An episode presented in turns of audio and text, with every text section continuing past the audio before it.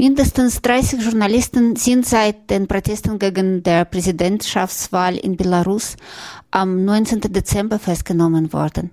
Einige von denen sind immer noch im Knast. Wie viele Menschen allgemein freigelassen wurden und wer noch in Haft sitzt, ist nicht genau zu sagen.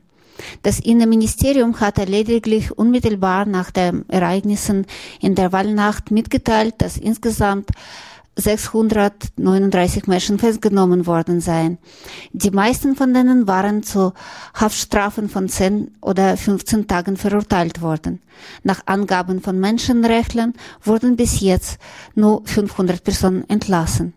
Reporter ohne Grenzen berichten, dass mindestens zwei Journalistinnen Irina Chalip und Natalia Rodzina wegen Organisation oder Teilnahme am Störung der öffentlichen Ordnung zwischen drei und 50 Jahren Gefängnis drohe.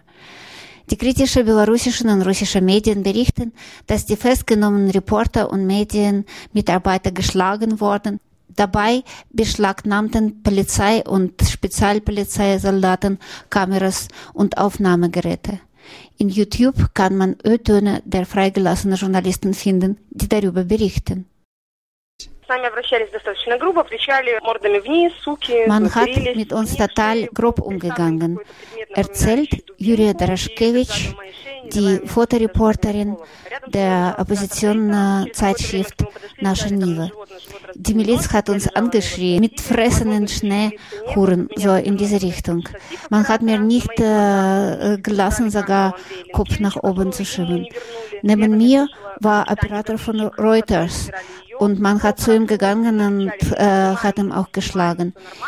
Ich lag auf dem Stativ von äh, meiner Kamera, aber ich hatte keine Möglichkeit, sich zu bewegen. Julia Draschkewitsch erzählt auch, dass äh, faktisch alle Journalisten haben äh, äh, Schlagen bekommen. Wenn man hat mir meine Kamera weggenommen, ich habe überhaupt keinen Widerstand geleistet, habe trotzdem ein heftiger Schlag ins Gesicht bekommen. Sehr stark wurde ein bekannter äh, Fotograf, James Hills, äh, geschlagen. Der war dann in äh, Krankenhaus transportiert. Unabhängiger weißrussischer Journalist Dmitri Karamzin vergleicht Situation in Belarus mit der Situation in Russland am 1937, am Anfang von Stalin-Diktatur. Der sagte in seinem Interview an Echo Moskwy, dass seiner Meinung nach eine faschistische Periode im Leben seines Landes angefangen hat. Ende Dezember gab es in Moskau eine Kundgebung der russischen Journalisten, bei der belarussischen Konsulat wegen der Solidarität mit belarussischen Kollegen. Repressionen gegen Medien allgemein haben sich verschärft. Geheimdienst und Polizisten durchsuchten in den vergangenen Tagen die Räume von drei Medien sowie die Wohnungen von zwei Journalisten, mehrerer Menschenrechtsaktivisten und Anhängern der Opposition. Razzien wurden am 25. Dezember bei Europäischem Radio für Belarus und bei der Fernsehstation Beosat TV sowie am 28. Dezember bei der Wochenzeitung Nascha Niva durchgeführt.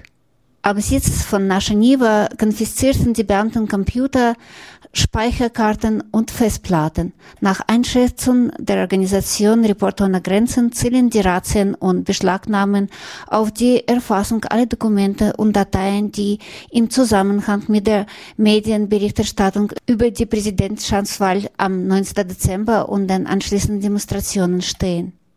Reporter ohne Grenze appellieren an europäische Regierungen und insbesondere an die russische Regierung sowie an europäische und internationale Einrichtungen, ihren Einfluss auf die belarussische Regierung geltend zu machen und Druck auszuüben, damit diese politische Repressionen ein Ende finden.